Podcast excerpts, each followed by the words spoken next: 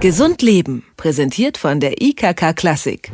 Wie ging eigentlich nochmal die stabile Seitenlage? Welche Pollen fliegen gerade und ähm, wie viele Gläser Wasser muss ich eigentlich heute noch trinken, um auf mein Soll zu kommen. Auch der Gesundheitsmarkt macht vor technischem Fortschritt nicht halt. Täglich werden die App Stores mit neuen Anwendungen überschwemmt. Manche davon können tatsächlich nützen, wenn andere sind eher Effekt und vor allem Datenhascherei.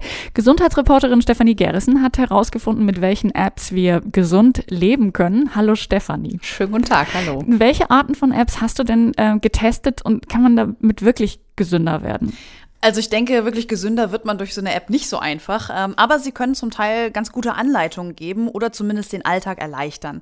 Angeschaut habe ich mir dazu diese Klassiker, die man so kennt. Ähm, hast du vielleicht auch mal ausprobiert, so klassische Erinnerungs- und Zähl-Apps, die man zum Beispiel verwendet, um einen ans Wasser trinken zu erinnern oder um einfach wirklich Kalorien zu zählen.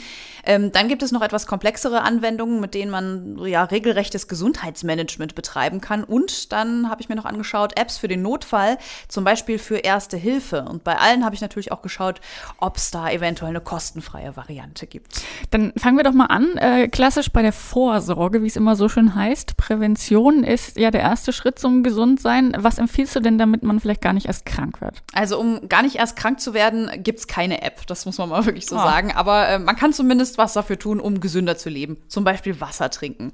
Dazu gibt es verschiedene Anbieter, zum Beispiel den Mineralwasserkompass oder die Trinkerinnerung.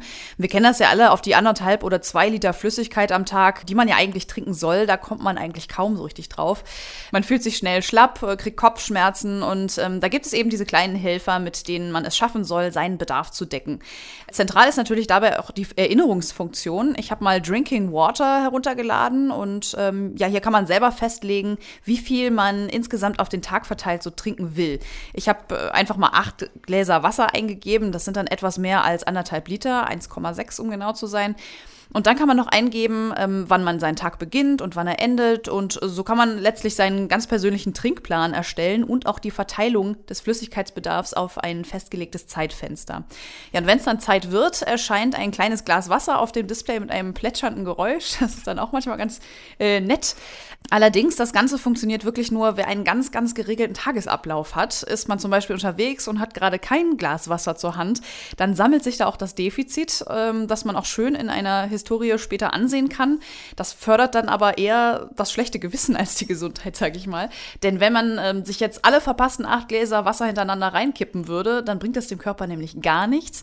Man spült bloß jede Menge Mineralstoffe aus dem Körper. Mm, das schlechte Gewissen hast du jetzt alleine schon bei mir äh, erreicht, äh, indem du gesagt hast, dass du dir da acht Gläser Wasser eingestellt hast. Aber wenn ich es richtig verstanden habe, also in der Theorie klingt es nach einer guten Idee, aber so richtig im Praxistest können die Apps nicht so bestehen. Ja, ganz genau. Viele können das wirklich nicht. Und ähm, so ähnlich sieht das auch mit den Kalorienzählern und ähnlichem aus. Auch hier gibt es ja unzählige, sowohl für Android als auch für ähm, vom iTunes Store. Ähm, und die bringen meiner Meinung nach eher wenig. Du musst bei jedem Bissen, den du zu dir nimmst, das Smartphone zücken und eingeben, was du gerade gegessen hast. Und das Einzige, was es wirklich erleichtert, du musst nicht mehr selber rechnen, weil die Werte alle hinterlegt sind und du hast am Ende eine schöne Übersicht. Aber eben auch nur, wenn du peinlich genau dokumentierst, was du isst, sonst bringt es eben nichts. Ja, aber ich würde sagen, wir kommen zu den Apps, die wirklich helfen können, äh, ein gesünderes Leben zu führen. Das sind die ähm, viel komplexeren Gesundheitsmanagement-Apps.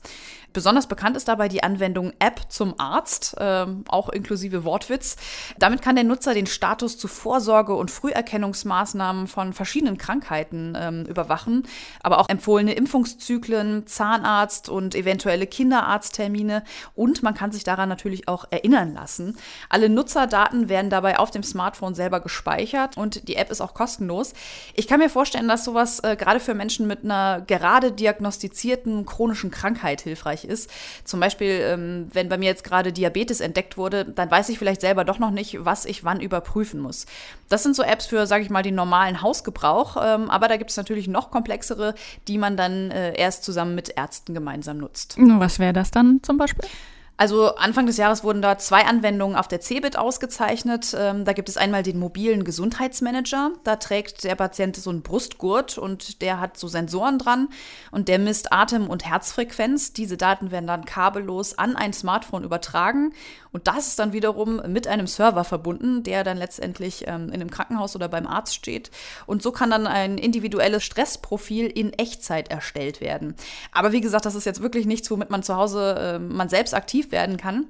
Ähm, und die andere Anwendung, die heißt Rehasonanz. Und das ist ein ganz ausgefeiltes Programm, das die Versorgungslücke zwischen Rehabilitation und Prävention schließen soll. Heißt, Menschen, die sich in der Reha erholen, die sollen auch über die Reha-Zeit hinaus ihre Verbesserungen erhalten.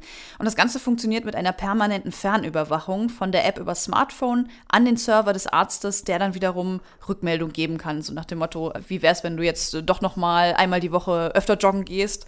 Ja, das wäre dann so ein Beispiel. Und diese Systeme sind zumindest schon mal erfolgreich getestet worden, ähm, sind jetzt aber noch nicht äh, überall in, im Handel. Und du hast gesagt, also hast du, wie du es beschrieben hast, ja auch relativ komplex und kompliziert. Was kann man denn wirklich noch ganz simpel ähm, selbst zu Hause nutzen?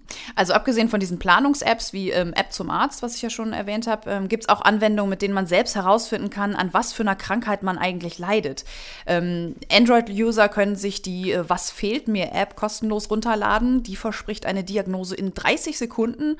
Also das funktioniert einfach so: Symptome auswählen, Diagnose starten und dann die Krankheit auswählen. Ähm, von solchen Apps kann ich wirklich nur abraten. Es steht sogar in der Anwendungsbeschreibung, so eine App kann niemals den Arzt ersetzen. Äh, meiner persönlichen Meinung nach macht man sich mit diesem ganzen Gegoogle von Symptomen oder so sowieso nur völlig verrückt. Wer sich krank fühlt oder den Verdacht hat, dass irgendwas nicht stimmt, bitte einfach nur zum Arzt gehen. Was aber wirklich sehr gut funktioniert, sind Apps für ähm, zum Beispiel Allergiker, der Pollenradar oder Allergiehelfer. Diese Anwendungen informieren den Nutzer über die momentane Belastung durch UV, Ozon, Pollen und Feinstaub. Und da kann man einfach nach dem Ort suchen, wo man sich gerade befindet oder wo man vielleicht noch hin möchte und bekommt dann gesagt, hier fliegen gerade die und die Pollen. Es gibt also weniger böse Überraschungen für Heuschnupfenallergiker. Und du hast am Anfang äh, auch Erste-Hilfe-Apps erwähnt. Ähm, wie funktionieren die denn und taugen die was?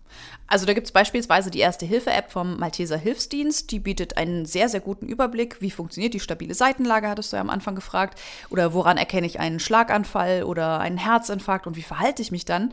Und ähm, die App gibt sowohl für Android als auch im iTunes Store kostenlos. Ähm, aber auch hier ist ganz klar, das kann man sich wirklich mal herunterladen, sich alles durchlesen und dann sein Wissen auffrischen.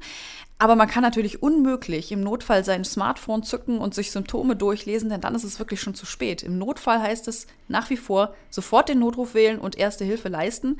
Gerade bei einem Schlaganfall zählen da Minuten und die verbringt man besser nicht lesend mit dem Smartphone. Sondern dann wirklich immer noch mit telefonieren und der Notrufnummer. Welche Apps helfen und welche man sich eher sparen kann. Das waren Tipps von der Gesundleben-Reporterin Stefanie Gerrissen und ich sage dafür herzlichen Dank. Danke auch. Gesund Leben, präsentiert von der IKK Klassik, gibt es auch zum Nachhören als Podcast.